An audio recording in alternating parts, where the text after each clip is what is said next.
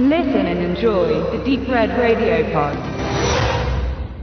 Am 30. Januar 1933, also ziemlich genau, wenn ihr diese Sendung jetzt hört im Format der Sendung, fand vor 86 Jahren eine Regierungsbildung statt, bei der letztendlich auch die rechtsradikale NSDAP, rechtsextremistische, unter der Führung Adolf Hitlers mit in Regierungsgewalt kam. Den Rest sparen wir uns jetzt. Das Übel nahm seinen Lauf.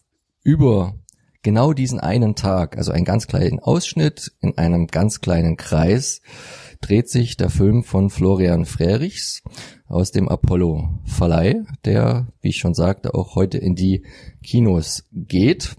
Und es geht um die jüdische Familie Glickstein in Berlin wohnend, die sich halt zu einem letzten Mal trifft. Natürlich noch nicht wissend, dass es das letzte ist und wahrscheinlich auch etwas über äh, stilisiert dieser Name, aber die Familie trifft sich mit mehreren Generationen am Tisch, der Vater Aaron, der Hauspatriarch und natürlich auch mit vielen Charakteren, die alle sehr stellvertretend sind für die Strömungen, die in der Zeit die dahinscheidende Weimarer Republik prägten. Von links, von rechts, vom Zentrum. Und an diesem Tisch entspannt sich nun eine Debatte über das, was man da nun gerade mitbekommt, zeitgeschichtlich. Es wird verharmlos, es wird relativ gut analysiert und das aus verschiedensten Seiten. Und ähm, ja, Benedikt, ich hatte immer das Gefühl, dass bei dem Film, wo dann halt auch die Gesamtfamilie immer spricht oder so einzelne Teile, immer mal zu zweit oder zu dritt, dass es sich um eine Art Lehrfilm handelt. Nicht unbedingt mit einem ganz erhobenen Zeigefinger, aber schon sehr, sehr demonstrativ auf das hindeuten soll, was damals war und was uns, wenn man jetzt das ähnlich schwarz sieht, heute bald, jetzt schon da ist oder bald blüht mit dem Wiedererstarken der rechten Kräfte in Europa, in Deutschland, mit den nächsten, da kommenden Wahlen für uns in Sachsen sehr spannend, ähm, die Landtagswahl. Hattest du da auch so das Gefühl, dass das nicht nur Spielfilm ist, der da natürlich nicht zufällig zu der Zeit rauskommt?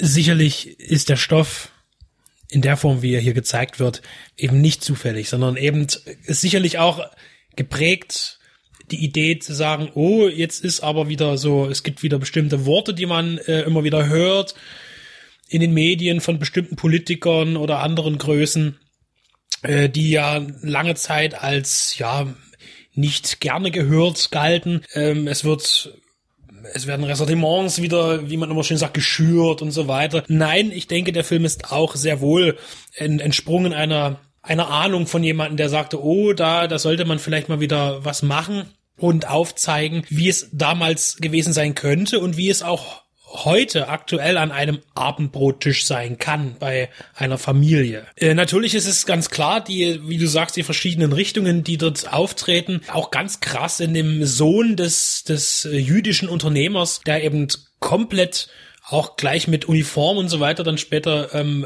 in diese ganze NS-Geschichte einsteigt, in der Hitlerjugend oder so, ich weiß nicht mehr ganz genau, und halt total pro Hitler äh, kommuniziert und argumentiert und da natürlich auch volles Unverständnis trifft. Dann die, seine Schwester, die gleich beschließt, ich wandere nach Palästina aus, was ja damals auch eine Bewegung war. Und dann wiederum der Vater, der ähm, genauso rassistisch veranlagt ist wie, wie Adolf Hitler und sagt, meine Tochter geht nicht zu den Muselmanen hin, äh, mit ganz klar weiteren Ahnungen, was da alles passieren kann. Also tatsächlich wird der Rassismus hier ähm, auf alle Seiten gehoben. Und das äh, ist natürlich dann wieder mm, so ein bisschen zurückrudernd. Der Zeigefinger sagt eben in dem Fall, äh, den Rassismus und die Ablehnung gibt es ja überall. Und das ist ja auch richtig. Ja. Ähm, hier hat man auch tatsächlich das Gefühl, eher ein Theaterstück zu sehen. Ich fand beispielsweise es gibt sehr emotionale Debatten, eben zu zweit oder äh, zu mehr. Beispielsweise zwischen dem Vater und dem Sohn, der dann sagt, Mensch, was machst du denn hier in, in seinem Arbeitszimmer? Wie kannst du nur diesem, diesem rechten Idioten folgen und so weiter? Und diese, dieses Gespräch, das ist zwar äh, gefüllt mit mit mit äh, mit Drang und und ja mit Emotionalität, aber irgendwie ich habe mich auch schon gestritten in meinem Leben und so streitet man sich nicht. Also irgendwie mir, mir kam das doch sehr aufgesetzt vor viel zu viel ausformuliert, in dem Sinne viel zu wenig spontan wirkend. Und so ist aber der ganze Film. Denn zum Beispiel auch diese prächtige Wohnung, in der sie leben, die ist ganz schön steril. Ich hab, da denkt man eher an so alte, schwere Möbel und, und große Ölgemälde, sag ich mal man muss sich dann eben vorhalten, es ist eine doch recht reiche jüdische Familie, abgesehen davon, dass es in der Firma Zahlungsprobleme gibt oder zumindestens Produktionsprobleme. Das ist auch ein Thema, das angeschnitten wird, aber gar nicht so weit ausgewalzt wird. Es gibt halt viele Ecken, die werden angesprochen, auch die, dass der Vater eigentlich ein Weiberheld ist. Es wird mehrmals gezeigt, wird aber nie wirklich thematisiert oder hat Einfluss auf die ganze Geschichte oder zeigt wahrscheinlich eher, dass alle auch ein bisschen untereinander an sich zweifeln oder zerstritten sind. Und das Schauspiel ist da natürlich wichtig, die die die Schauspielleistung. Und natürlich hat man hier auch äh, gute Schauspieler gefunden, ältere wie junge. Zum Beispiel Charles Brauer. Ich dachte, der ist tot. Da habe ich auch gedacht, Mensch, äh, den gibt's noch. Und Bela B ist dabei ähm, als Rabbi. Und ich finde, ich fand das irgendwie, ja, es ist doch auch durchaus äh, ein äh, ein Versuch.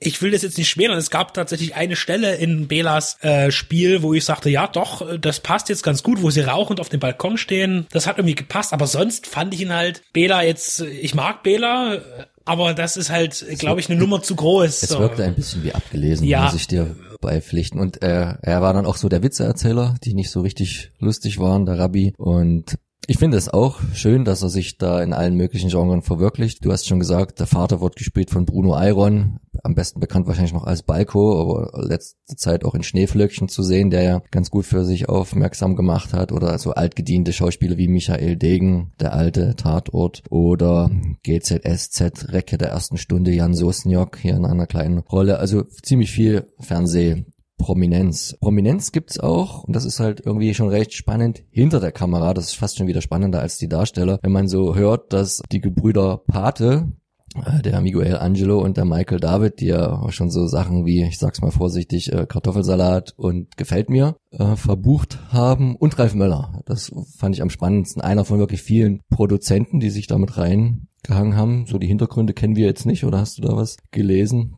Der Regisseur Florian Frerichs bietet er hier sein Langfilmdebüt an. Und er hat vorher ähm, hauptsächlich Kurzfilme gedreht. Sein da das Debüt, sein erster Kurzfilm war Zombie-Dämmerung. Er hat tatsächlich auch ziemlich viel Genre gemacht in der Kurzfilmphase. Und dort hat er ähm, ist auch Ralf Möller dazugekommen, wie auch immer, das weiß ich jetzt nicht, aber er hat seinen Film Phoenix produziert und sie arbeiten hier das zweite Mal zusammen an einem Film. Wie Ralf Möller jetzt meint, er müsste vielleicht noch ein bisschen was zeitgeschichtlich theatralisches und ja, durchaus Belehrendes auf die Leinwand bringen. Mag sein, er hat sicherlich auch ein kleines Vermögen, wo er sagen kann, ich gönn mir das mal. Wie gesagt, die Produktionskosten werden sich in einem geringen Rahmen gehalten haben, will dazu aber sagen, dass der Film jetzt nicht billig aussieht. Ich finde, man hätte nur an einigen anderen Stellen mehr Atmosphäre erzeugen können, um ein bisschen mehr Tiefe zu erreichen für alles, weil eine gelebte Wohnung sieht irgendwie anders aus als das, was dort war. Äh, ich fand ganz, ganz nett die Staffelung des Films, eben in äh, Vorspeise, Hauptgang, Dessert. Äh, das ist ganz gut gemacht, finde ich.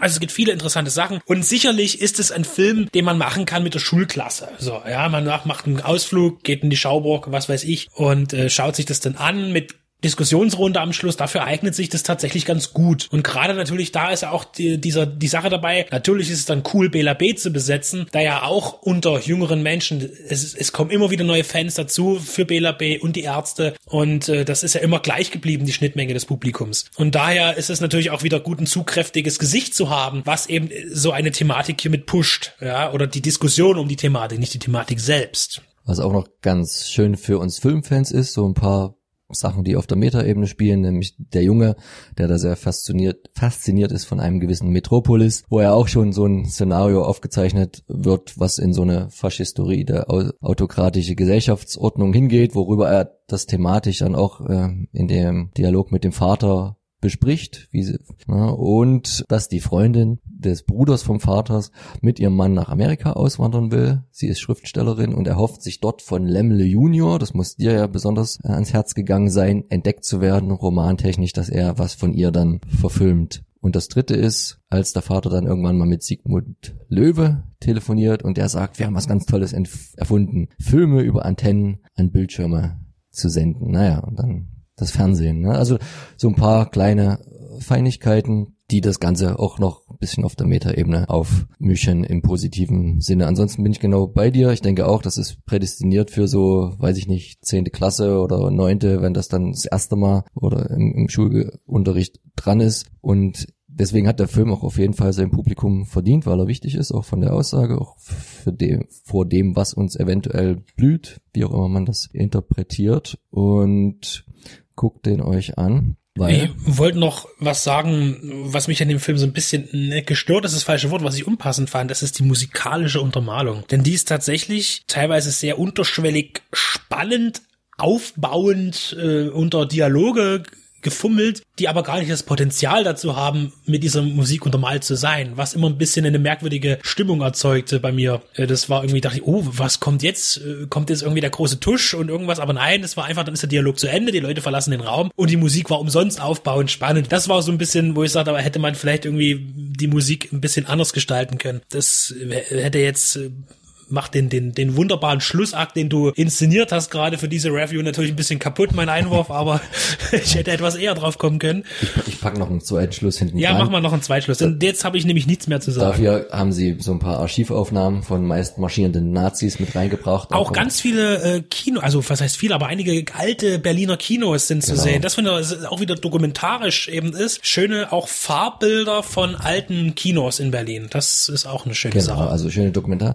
Äh, Bilder eingewebt in den Film. Da hat man natürlich einen qualitativen Bruch, aber ich denke, es verfehlt trotzdem nicht seinen Sinn. Ähm, man hat gedreht in Berlin und Potsdam. Es ist auch mal eine Szene außerhalb der Wohnung, sehr wenige, wo der, der Sohn dann in, sehr einsam in einer Straßenbahn zu sehen ist. Da hat man auch noch mal ein bisschen hervorgeholt. Demnächst also vermutlich oder jetzt eben gerade im Programmkino eurer Wahl eher nichts für den, für das Multiplex oder dann vermutlich auch gar nicht in allzu weiter Ferne auf dem Heimkinomarkt.